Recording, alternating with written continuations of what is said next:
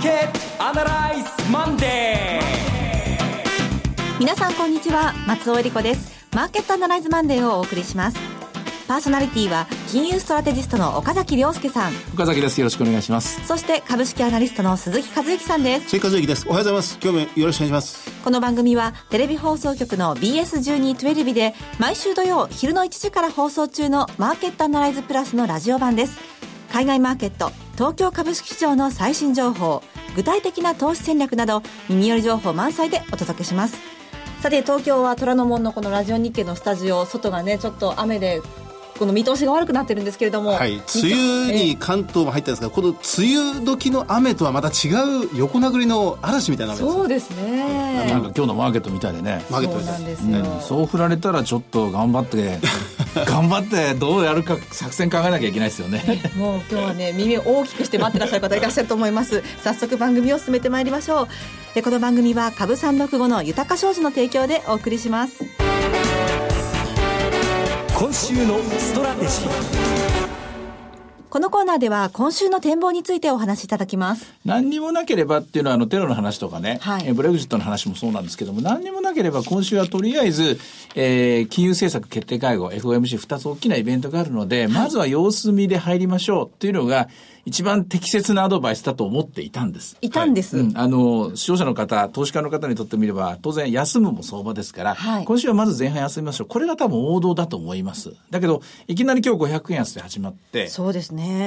テロの話がやはりかなり増幅されて伝わっていて、まあ悪い時には悪いことが重なるという、そのまあ、まあ言い伝え通りですよね。結局ブレグジットでポンドがまだ150円割れるというところまで来て、で、ユーロが120円をもう割れてしまって、で、ドル円に関して言うとまだ106円、えー、なんとかサポートしてるんですけども、この間つけた105円の55っていうのはもう風前の灯火。はい。うん。その円高リスクというもの、リスクオフの流れ、これが一挙に東京市場でまず、海外で開く前に、東京、あの、ニューヨークの売り物、ヨーロッパの売り物も全部東京がまあ受け止めてしまって500円安という展開だと思うんですね。あの、今のさらさらっと岡崎さんが、お話になった中にももういくつも論点があるんですが、はい、まず為替105円、この間の高値を割ったら、うん多分一気にそこから走りますよね。一気にそこ走るというか、そこで介入が来るんじゃないかと。麻生さんの時、あの、怖い顔してですね、介入辞さないとおっしゃいましたからやるだろうと。しかしその後、ルー財務長官が、それは秩序のある下落であればやる必要はないと言ってますから、うん、おそらくやれないでしょうね。まだレートチェックとか、えー、細かい、まあ、口先介入止まりであって。で、なおかつ、で今回の場合、ブレグジットとか、それから、えー、よあの、ユーロ安もそうなんですけども、こういう問題抱えてますから、今やっても焼け石に水になっちゃいますよね。まずやっぱり23日までは様子を見るしかないだろうなというところになるんで、今だから逆にもう、えー、買い戻す力っていうのがない展開だと思いますね。あの、まあ、この土日、大体今日月曜日のこの放送に向けて、土曜、日曜2日かけて何をこう聞こうか、何を話そうかなって考えてくるんですが、しかしこの2日間考えてもですね、今日前場で日経平均500円安が来るとは、思ってもみなかったんですね。この、まず前場日経平均500円安になった、あ要因とはいくつもあると思うんですが、うん、改めて何でしょう、ね、一番大きいのはまずあの、えー、ニューヨークのニューヨークじゃないあれはフロリダのテロですよね、はい、あれの分で、えー、あの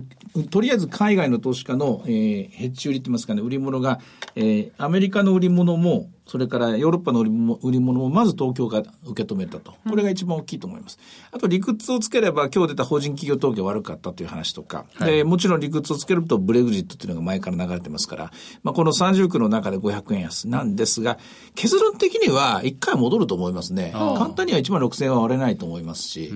えー、ここのところっていうのは、えっ、ー、と何回か、3回ぐらいですね、あのレンジの、レンジといいますか、その、えっ、ー、と、底練りの中で、最初が2月の12日の1万4900円のところでしょ。で、その次が、えっ、ー、と、あれは、4月の、えー、単価の直後に出た4月の第1週ぐらいにつけた1万5700円が800円のとこありますでしょ。で、その上が、えー、連休明けの時につけた1万6200円ぐらいしたっけね。うん、えー、3段階でこう一応レンジ切り上げてきたので、1回でストンと落ちるような、その、そこまでは追い込まれてないと思うんですよ、日本株は。うん、というのは、輸出関連株はもう相当売り込まれてるし、はい、内需関連株は特に売られる材料ないですから、一応業績的には、ある程度均衡点に近いところがありますからね、うん、そんな急には落ちないだろうな。だからまあ短期的な作戦としては、一回買って、ニューヨークでの落ち着きを待って、で、戻りを売って、元のレンジは1万6000円から6500円は多分生きてると思いますからね。ちょっと難しい質問だと思いますが、その戻ってくるっていうのは、具体的にはどの辺の近さですかね、時間的には。あ時間的にはおそらく日銀のあの金融政策決定会合15、16、ここまでだと思います。なるほど。15、16はまあ、あの、なんか、まずそもそも金融緩和あるなしで、私も金融緩和ないというのが、あの基本的な見方なんですけども、あの、一つの見方としては、えー、マイナス金利を深掘りするという、もう一回深やるんじゃないかという見方ありますけども、はい、これやっちゃうと、もう、この間の三菱 UFJ もそうですけども、反論がすごく多くて、うん、えー、政治的なダメージがあるので、はい、おそらく与党の方からちょっと待てと言うと思うんですよね。はい、選挙の前にそれするなということで。で、だとするとやれることは、みんなが喜ぶのは、量的緩和80兆を100兆にすると。えー、この間中原元議員が言ってましたけどね、昨日かな。まあでもこれもあんまり実現せないような気がしますね。あとは ETF を少し増やす3兆4兆にするとかこういう話ですけどね。でも、ウルトラ C があるとしたらマイナス金利やめるっていうやつですね。はいこうなったら一挙に銀行株買われますから、うん、ここの可能性もないとも言えないんでですね、うん、それがあると、あの、株価の戻りは簡単に実現すると、また、ただ、まあ、その後何、その後どうなんですかっていうと言われたら困っちゃうんですけれども、いろんな意味で今、マーケットに安心感が必要ならば、マーケットが望むことをやってくるかもしれないなと。なるほどまあ、やはりそうすると、今回アメリカのフロリダで起きた、この銃乱射事件、この、まあ、IS に関連するその人物が発砲したということで、一気にテロ警戒感が高まったっていうのが今日、前場の下げという。まず最初ここだと思いますけどね。ねここでだから、ね、正面切ってこれに対決する姿勢の買い方いないでしょ。まあ今はそうです、ね、今はね。うん、だからとりあえず、えー、放置した、売り物放置したところを161まで行ったと。で、161まで行ったところで、おそらく1万6000割れないならば、じゃあ買い戻すかというのが入ってくると思うんですけどね。うん、まず基本的な月曜日の展開これです。ただ、もう一回繰り返しますけども、1週間の展開で言うと、その後の、えー、決定会合期待。はい、で、戻るとこはやっぱり売っとかないと、失望に変わった時にね、で、何もなかった、あるいはマイナスの深掘りだっていうと、せっかく戻しても今度はその戻す力でですね、下を落っこっちゃう力が、あの、働くかもしれませんから、はい、ここは不安定だと思います。あの、私の感覚で言うとですよ、あの、もうこの2年、3年、ずっとアメリカの金融政策をめぐって世界がもう一喜一憂しているという状況が続いてるんですが、アメリカのマクロ的な動き、まあ、今回ちょっとあの地政学的な動きかもしれませんが、で、日本株も急落したような局面というのは、意外とこの業績の良い、まあ、小型、大型問わず、内需的な銘柄をを買っておくと、意外と早い段階で報われるというか、まあ、すぐ上昇トレンドを取り戻す動きが、もうずっとこれまで継続していたように思うんですよね。で、今回も、もし、この日経平均500円安が、その外部的な要因で下げてるのであれば、まあ、近々、その、中身の良い、業績の良い銘柄っていうのは、意外とこの狙い目で、近々来るんじゃないかなと思ったりするんですが、どうでしょうね？どうでしょうね。うん、まあ、ここ3年で言うと確実に、例えば日本の雇用は増えてますし、はいえー、そういう意味では日本の景気は良くなってきたと思うんですね。ただ本質的に本当に良くなかった、良くなったかって、生活が変わったかってそこまではいかないんですけどもね。うん、今までのパターンだとそれだと思います。で、うん、あとはまあ内需株のやっぱり割高割安感でしょうね。うんそこがまあ、どこまで行ってるかどうかだと思いますね。まあ、マザーズも、もう、もうフィーバーした後に、今少しへこたれてきたところも、やっぱり一回割高感が出るところまで買いましたからね。うんうんうん、まあ、それの調整というのもありますが、この、金融政策というものにもう一回話を戻してしまいますと、まあ、今回テロでこういうふうになったというんですが、アメリカの金融政策、この、雇用統計から、まあ、それまで出ていた、その利上げモードが、一気に利上げ、遠抜きモードに変わってしまった。うん、まあ、そこから今回の円高というものも来ているという状況でありますが、うん、FMC、まあ、繰り返しになってしまうんですが、FMC がこの先伸びても、年2回、ないしは年1回ぐらいの利上げというペースで、まあ、アメリカは保っていくということになるんでしょうかね。うん、やっぱりそれは、そんな感じじゃないですかね。あの、えー、っとですね、ちょっと言葉が思い出せないんですけども、あれは、えっと、ソシエテ・ジェネラルのエコノミストが書いてましたね。やはり、あの、不吉なサインが見つかったっつって、労働市場根掘り葉掘り調べてる人がレポート書いてましたね。そういうのもあるだろうし、はい、あとは、あの、今私もちょっと、継続して調べてるんですけども、やっぱり自動車ローンがすごく増えているという話ですね。これが、あの、ひょっとしたら深掘りしていくと、ここにもまた何かしらサブプライムみたいな仕掛けがあるのかなと。あの、先々週だったかな、えっ、ー、と、JP モルガンの、えっ、ー、と、ダイモン、あの、えー、ジェ、えっ、ー、と、ジェイミーが、CEO が、あの、ちょっとリスクあるとか言ってて、ウェルスファーゴもそんなこと言ってましたけどもね。景気の、アメリカの景気の良さを警戒するという方向になるわけですね。そうしますと、自転車論が伸びすぎるということに関してえっとね、えっとね、どうしてもそっちの話言っちゃうんですけどもね、うん、みんなあの、アメリカの金利がないから円高だとか、すぐそういうふうに思っちゃうんだけど、今回の円高は日本がまいた種だと私は思ってるんですよ。うん、結局、あの、増税をずっと見送り続けてる、何にも構造を変えなかったっていう、ここが本質的な欠陥であって、で、結果的に今起きてる円高っていうのは、アメリカの利上げがあるからないからっていうことで見てると、なんか見余るように私は思います。で根本的には日本が構造改革できるように財政赤字垂れ流し、垂れ流し型の経済を持続する。垂れ流しの中で内需を拡大していく。内需の拡大っていうのは実は円高になっている。この構造が見えていない。で、なおかつ増税を見送ったということは、デフレ型を継続するということに他ならなくて、これまた円高に他ならないと。で、ひょっとするとこの円高っていうのは、もうここから3年続くかもしれないと。途方もなく泥沼のように続く円高に入ったのかもしれない。ここまで議論する人はいない。だけど、本当のリスクはここのように思うんですよね。あの、テレビのマーケットアナリズで200回記念で、早川秀夫さんにインタビューして、最後の方におっしゃってましたよね。あの、政府と日銀が共同声明を2013年1月、白川総裁時代にやった。日銀は2年2%物価上昇を達成する。一方で政府は持続的な財政政策をちゃんと作り上げるという、そういう、もう声明が2人出たのに、はい日銀はやったけど政府は何もやらなかったそうです、そうです。ここに帰着すると。最終的にはそこで構造、構造にメスが入らなかったというところですね。構造にメスが入らずに90年代の構造のまま我々は暮らしていると。うん、そこの結果、これあの、面白いもんでですね、結論先に言っちゃうと、市場って弱いとこついていくんですよ。うん、例えばアメリカの財政赤字の時に市場がずっとそれを攻め続けたのはアメリカの債券売りだったんですよ。はい、アメリカの金利が上昇して上昇して最後ブラック万年で爆発して、で、グラムラドマンになって、で、あの、強気のレーガーも参ったっていうわけですね。で、日本の場合は、構造的にというかメスが入るのに、弱いとこ弱いとこ市場がついていくのはやっぱり円高だと思うんですよ。で発展しなく日本が参ったっていうまで、要するに日本が本当に、本当に財政赤字に何とかしなきゃいけないんだっていうところまで円高進むんだろうなと。となると106円だ105円だでビクビクしてる場合じゃないという。だって実際この間75円割れた時もそうだったんですよ。あの時に3等合意をして75円で一応円高止まってるんですけども、これこんだけ先送りしちゃうとまた元の木阿弥、元の世界に戻ったなと私は思ってるんですよ、今ね。まあ、3年間アベノミクスで時間を費やして、うん、えー、まあ、改革の時間を余裕的なものを上げたんですが、うん、変わんなかったと。変わんなかったと。うん、で、あの、3等合意して上司で上げますよつって、それでようやく舵を切って、で、そこからいい方向に行ったのに、あの前のところに戻しちゃったぞと。うんさあどうするグローバルマネーってやつですよ。なかなかすぐさま参議院選挙で今の、まだこここら辺を問うということにはならないのかもしれませんけどね。いや、もうでもそこから問われなきゃいけないと思いますよ。うん、それで本当にこれでいいのか。でもかといってどの政党が今誰も増税しようって言ってませんからね。そうですね。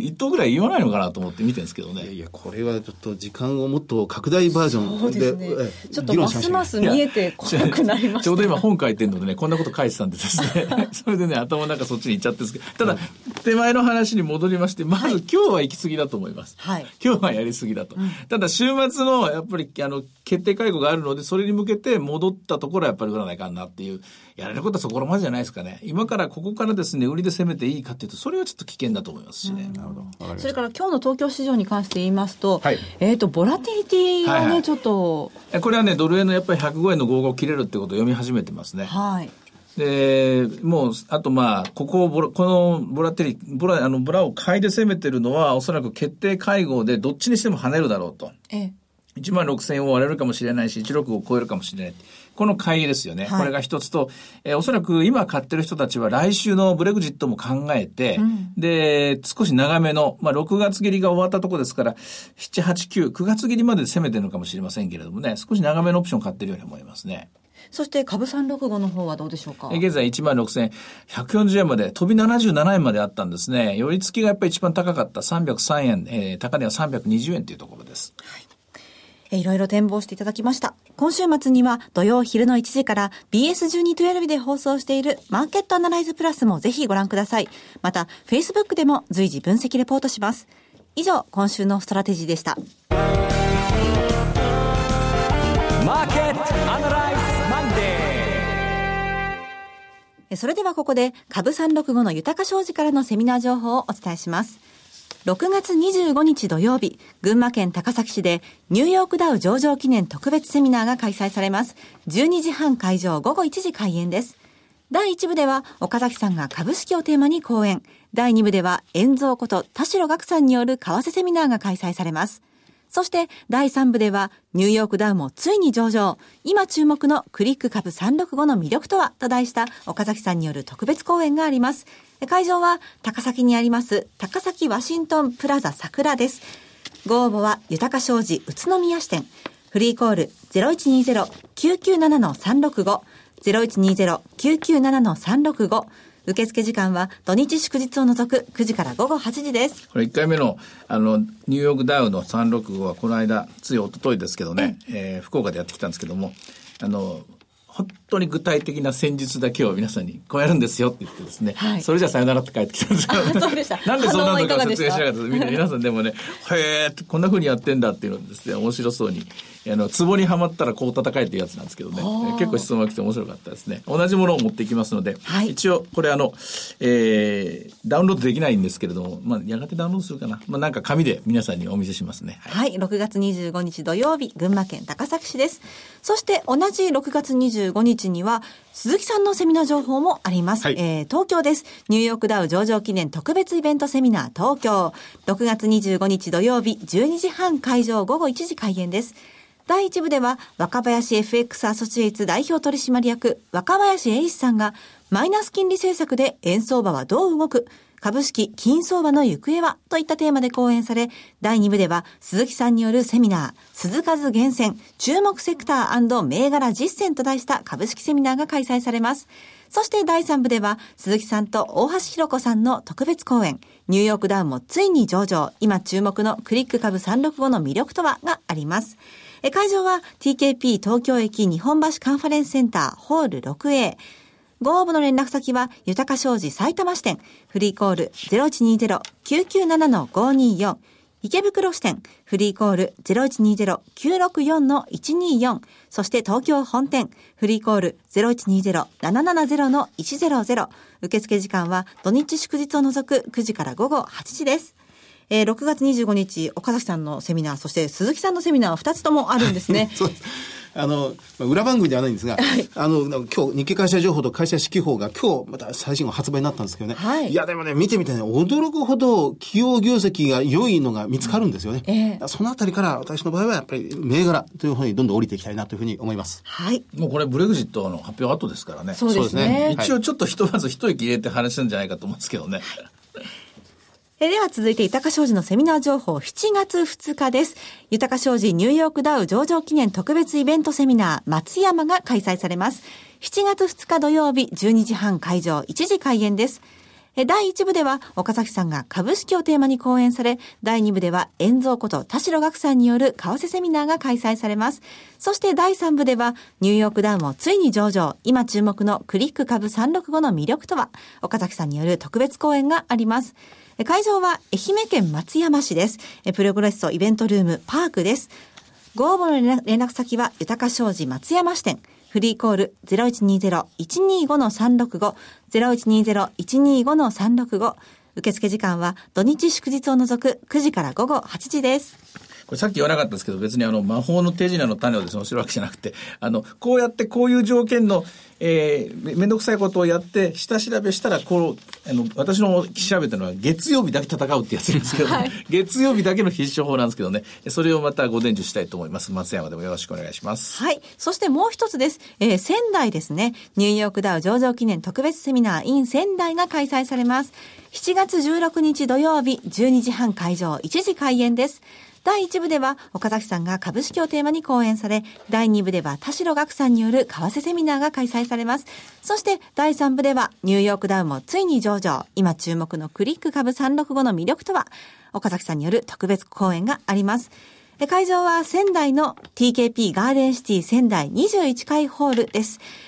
ご応募のご連絡先は、豊か商事宇都宮支店。フリーコール0120-997-365。0120-997-365。受付時間は土日祝日を除く9時から午後8時です。はい。ここまでずっと同じツアーですね。あの、バンドのロードみたいなものですけど、ね、一応、株三六のネタは、板橋さんのとこだけでですね、配っていきたいと思っています。はい。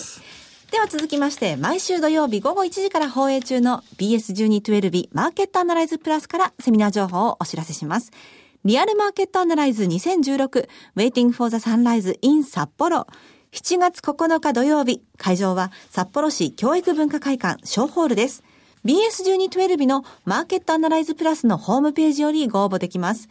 番組ホームページからリアルマーケットアナライズの応募フォームにご記入いただくか、お電話でご応募ください。電話番号は0120-953-255、0120-953-255です。通話料無料。自動音声応答サービスにて24時間ご応募を受けたまっております。くれぐれもおかけ間違いのないようにお願いいたします。また、応募はお一人様一回限りでお願いします。個人で複数応募いただいても無効となりますのでご了承ください。締め切りは6月27日月曜日です。札幌、北海道の皆さんふるってご応募ください。はいそして最後はテレビ番組のお知らせです。時代を彩った珠玉の名曲をジャズアレンジでお届けする本格音楽番組、火曜ナイトジャジーなライブショーが、いつでも無料の放送局 BS1212 で毎週火曜夜9時から放送中です。今週のゲストは真野美香さん。彼女のヒット曲、男船を情感あふれる声量で見事に歌い上げます。往年の名曲、リンゴ追い分けもジャズアレンジで披露。お聞き逃しなく。チャンネルの見方がわからない方は、カスタマーセンターへお電話ください。オペレーターが視聴方法をわかりやすくお教えします。フリーダイヤル0120-222-318 0120-222-318 BS1212 カスタマーセンターまで。火曜の夜9時は火曜ナイトジャジーなライブショーを BS1212 でご覧ください。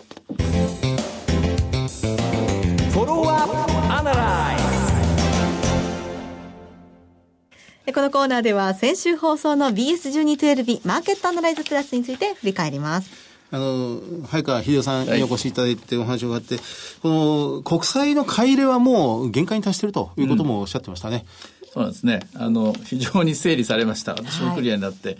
えー、面白い、面白かったとか、非常に興味深かったのは、実は、あの、あの、早川さん、マイナス金利っていうのは一応それなりに認めてるんですよね。よね評価されてる。うん。まあ、あの、後で教えてくれましたけども、それなりの議論は前からあった。当たり前の話で言うと、こうなったらこうなる、こうなったらこうなるっていうのは世界中の中央銀行いつでもやってるので、アメリカでも行われた議論だし、日本でも行われてたんですよね。そして、あの、貸し出し支援基金、その、貸し出しに対してもマイナス金利を適用するって、かなり難しいかななんて思ってたことを、これはね、さらっとした、えー、と、あれどこだったっけな、あれは福岡のセミナーで、あの、えー、あれはそうだ、福岡のセミナーだったな、鎌田さんがそんなこと言って、なあるわけないでしょなんて言ったけど、はい、え、早川さん、あるんですかそれって感じで驚いてですね、はい、もう一回考え直し直したんですけど、あの、理屈はあるんでしょうけど、ただ問題はその受ける方なんですよね、結局ね。それをやる方で、で、まあ、その、これ贈与じゃないのって言われた時にどうするんだっていう、制度的なとこでしょうね。ここは、あの、確かにまだ問題残ってるんですけども、一応理論的には考える余地ありますよね。まだまだやりようがあるということですもんね。うん、そうですね。おかげさまで放送200回を迎えまして。そうなんですよ。ありがとうございます。これからまだまだ走ります。ね、まだ走るんですかって ラジオと合わせて頑張っていきたいと思います。はい、頑張ります。えさてマーケットアナライズマンデーそろそろお別れの時間ですここまでのお話は岡崎亮介と関和人そして松尾恵理子でお送りしました。それでは今日はこの辺で失礼いたします。さよなら。